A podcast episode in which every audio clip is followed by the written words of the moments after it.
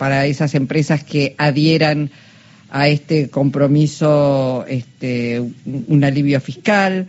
Pero bueno, no sé si se está cumpliendo tanto, tanto. Ya tenemos muchos acuerdos realizados y sabemos de las dificultades. Eh, en general se dice que los las empresas proveedoras y los supermercados mayoristas y minoristas están este, firmando esos acuerdos, pero siempre decimos qué pasa después en los negocios de cercanía. Está en línea Fernando Sabore, presidente de la Federación de Almaceneros de la provincia de Buenos Aires y vice de la Confederación General Almacenera Nacional. Fernando, ¿cómo le va? Jorge y Luisa, le damos la bienvenida. Hola Luisa, hola Jorge, gracias por llamar. Bueno, eh, ¿se retrotrajeron algo los precios después de la primera reunión que hubo en el día de ayer? Eh, mire, digamos que lo que para nosotros todo este dolor de cabeza comenzó el día el día martes, ¿cierto? eh, creo que el primer mensaje que recibí en la mañana fue esta empresa de chupetines y caramelos que también es dueña de atunes, de mermelada. Menciónela con nombre y apellido. Ah, bueno, bueno, perdón, yo no sé si lo puedo hacer. No, lo puede hacer, sí, sí, tiene absoluta libertad. De Arcor este, de un 25%, literal para todos. No sé qué tiene que ver el atún con la mermelada, pero bueno, es un 25% para todos y digamos que no sé que si que si fue el primer mensaje que me llegó cierto pero parece que de ahí eh, se activó este una mecha porque eh, de eso al poco al, al poco ratito me, me enviaron de la de la empresa de lácteas de que nos sacaban todas las bonificaciones. La bonificación sirve como este para bajar el precio base y de ahí reponer nuestra rentabilidad y quedar en un, en un precio digamos este eh, competitivo en lo que es producto de limpieza y higiene personal un 20%, en lo que es hierba un 20%, en galletitas casi un 15%, o sea, nada se salvó de, de, este, de este golpe. Eso el martes nos está diciendo. Exactamente, por eso digo que lo, lo trato de desarrollar lo más prolijo que puedo. En el día de hoy me llamó una señora funcionaria de un mayorista importante, donde me comentó de que hay que ver qué, o sea, esto, era la mañana, no sabía qué empresas iban a adherir, y hoy al mediodía me dijo que eran varias las empresas que, que adherían, digamos, con, pero lo que yo no llegué a entender si es que adhieren con los precios para el precio justo o que adhieren con, digamos, con toda su mercadería. Ahora, eh, Sabor, el, los almaceneros compran directo a Arcor o compran eh, más a mayorista intermedio? Lo que pasa es que, ah, ejemplo, Arcor tiene dos canales. Uno es poder comprar en el, en el mayorista y el otro canal es que tiene distribuidoras oficiales. Que ya con ese tema también tuvimos un problema porque si bien tenemos en el formato de precios justos barriales algunos productos de la empresa, en el mayorista los conseguíamos al precio accesible como para poder tenerlo en la competitividad del programa. Pero eh, en lo que es en lo que en lo que es este eh, en los distribuidores eh, no nos respetaban esos precios. Por lo tanto, nosotros lo que hicimos es enviar esto a la Secretaría de Comercio, ¿cierto? enviar boletas de los distribuidores que no estaban, digamos, acompañando en el programa. Claro. Eh, en las últimas horas lo que se escucha decir es que en general, bueno, este acuerdo de precios fue suscrito por este, las empresas distribuidoras, por los mayoristas, por los minoristas, por las empresas que fabrican eh, ahora, eh, una cosa es son las grandes superficies y otra cosa es el negocio de cercanía. Por eso le, le, preguntaba si se estaban cumpliendo o no se están cumpliendo. No, no, digamos, eh, por eso le digo que esto para nosotros, este, el aviso que yo tuve y la conversación que tuve yo con, este, con esta funcionaria, como le digo, de, de un mayorista, fue esta mañana. Por lo pronto, lo primero que le dije, y los precios de ustedes ya lo bajaron, y bueno, obviamente que no no pueden cambiar los carteles en un momento para el otro. Entonces, perdón, voy a decir algo. Este, no pueden cambiar los carteles de un momento para otro, es relativo. porque cuando suben de un ah, momento para otro, en una hora se encontró. Huracán, son un huracán, es verdad. Pero digamos que lo que, obviamente, yo tengo los distintos WhatsApp con los colegas y con los colegas, digamos, con los dirigentes este, almaceneros de cada región, y lo que les pedí es que seamos prudentes en, la, en el abastecimiento, ¿cierto? O sea, tal vez si mañana empezamos a ver la baja de precios, sería empezar a, comprar mañana y, creo que más prudente empezar a abastecer el lunes, o sea, para ver que esto se acomode, porque el tema es que el colega que compra caro, ¿cómo hace después para poderlo bajar el precio ya lo pagó caro, ¿me entiendes? Entonces, para para poder darle la ventaja comercial a todos, o sea, yo ah, eh, usted escuché, escuché, que dijo que, que firmaban el acuerdo también los minoristas. No, nosotros no firmamos ningún acuerdo, pero que vamos a acompañar, vamos a acompañar. Si lo que más necesitamos es vender barato. Fernando, eh, eh, ese ejemplo que usted dio de Arcor, ¿se repite en la misma proporción con los mayoristas y con las empresas de, del sector o de otros rubros? Digo, habló de un 25% de, de, de aumento. Sí, sí, los mayoristas aumentaron eh, entre, yo creo que el, el, número clave es un 20%, pero literalmente todo. O sea, todo cambió un 20%. Es que, trasladaron automáticamente, no se fijaron en los costos si algún eh, este producto de los que fabrican tienen componente dólar o no, directamente trasladaron, subieron lo que hacen siempre, porque el, dólar oficial está a 350 pesos. Está bien, o, o, podemos llamarlo que están especulando. ¿eh? Sí. Porque eso es lo que es lo que desde nuestro sector lo vemos. Eh, mire, le voy a dar un ejemplo.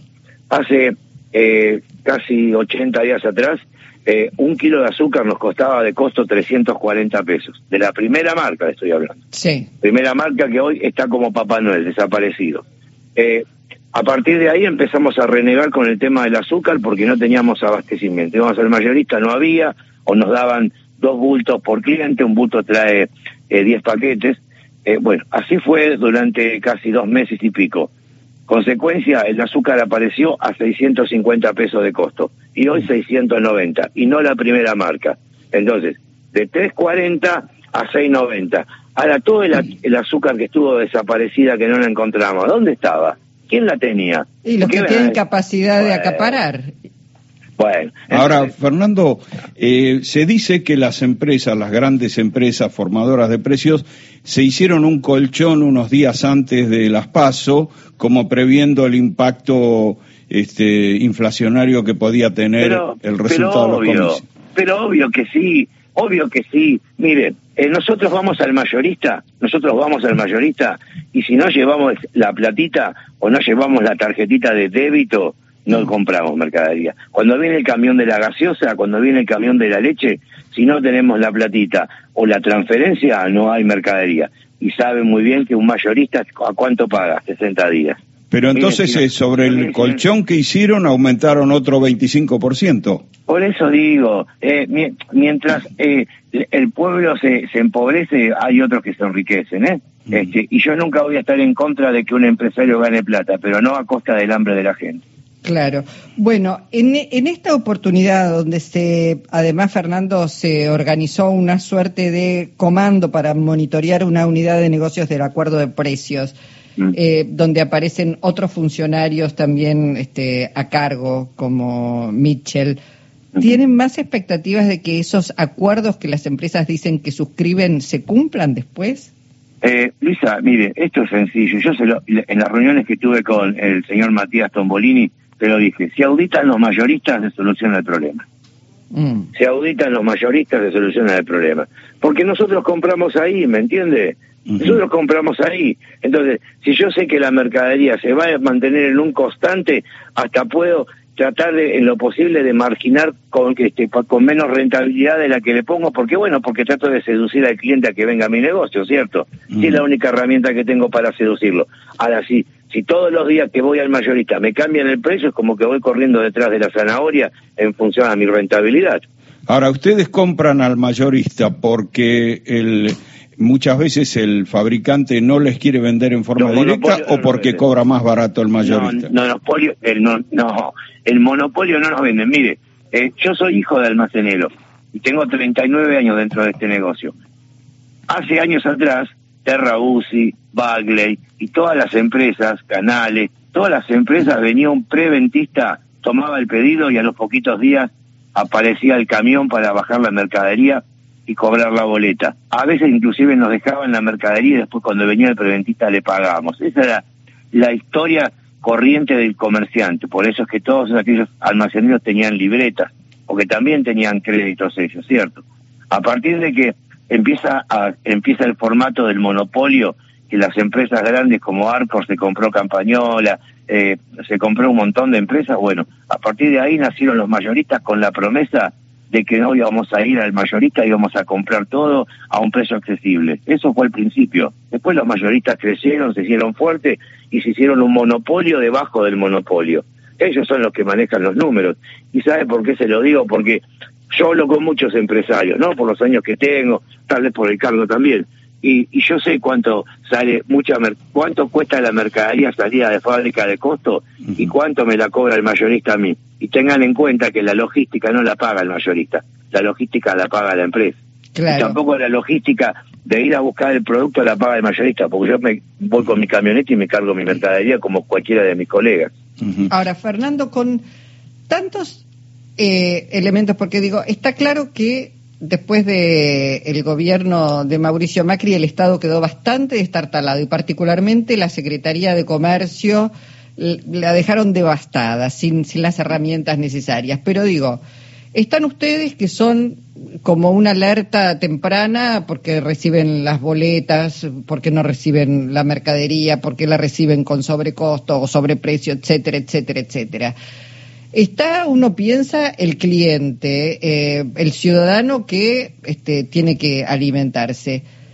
¿Están todos bien predispuestos a ayudar al gobierno a controlar? Porque son muchos ojos mirando que no se cumplen los acuerdos. ¿Qué es lo que pasa que no se logra poner este, en caja a los especuladores? Eh, eh, este tema lo venimos lo venimos luchando hace mucho tiempo nosotros, Luisa, ¿eh? y, y, digamos que nosotros tenemos la no, no, no llamarlo la línea abierta, pero sí el contacto directo con tanto con el secretario con como con el vicesecretario y nosotros desde todos los días enviamos aumentos, enviamos facturas, enviamos las diferencias, eh, todo. Yo no, como se lo dije muchas veces a Matías, yo no tengo ningún problema, eh, eh, como lo hice en, muchas veces, enviarle la factura mía con mi nombre donde donde está el aumento. Yo no tengo problema porque lo, para que las cosas salgan bien lo que no hay que hacer es mentir, ¿cierto? Entonces, si aumentó, aumentó. Y si, y si una empresa, como hubo el problema hace tiempo atrás con el tema del aceite, un aceite de girasol de botella de litro y medio en el hipermercado la vendían 436 pesos y a nosotros nos costaba 950 pesos de costo. Esto pasó hace cuatro meses atrás. Y fue tanto la discusión que hemos dado, pero tanta discusión que al final de cuentas, bueno, la Secretaría de Comercio este, trabajó dentro de lo que es los mayoristas y el aceite.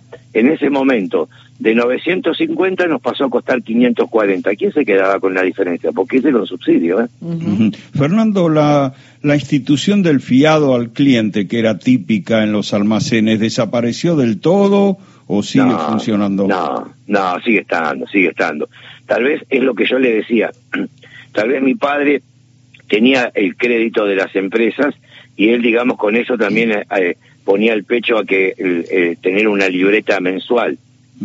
digamos, hoy yo tengo un formato distinto y creo que todos los colegas que tal vez el cliente, en principio nació la tarjeta de crédito, de débito, todo este formato que este, reemplazó un poco el fiado, ¿cierto? Y por el otro lado, bueno, el cliente que, que te viene y te dice, che, me faltan cinco días para cobrar eh, no me aguanta estos cinco días, ¿cómo no lo va a aguantar si es el cliente que te da de comer todo el año? Claro que lo hacemos. El cuaderno de está en mi negocio. Mm, bueno, bueno, Fernando, eh, ojalá eh, se, se pueda este, hacer que cada uno cumpla su, su parte en el compromiso de no aumentar los precios más allá de un 5% y que se puedan retrotraer aquellos precios que fueron aumentados en torno al 20%. Esa es la discusión que tenemos que dar ahora. Esa es la discusión. O sea, yo creo que la semana que viene va a ser una semana bastante eh, intensa para nosotros, pero, pero no por porque yo lo que me ocupé hoy de, de llamar a todos los colegas, enviar los, los mensajes por WhatsApp a, a los distintos a distintas ciudades donde bueno este, están gente de la Federación y también de la CGA para que todos estemos al pendiente de que la mercadería va a tener que bajar. Y sí, y sí, no queda otra. Gracias, Fernando. ¿eh? Un gustazo de hablar con ustedes. Hasta pronto. Fernando Sabore, presidente de la Federación de Almaceneros de la provincia de Buenos Aires.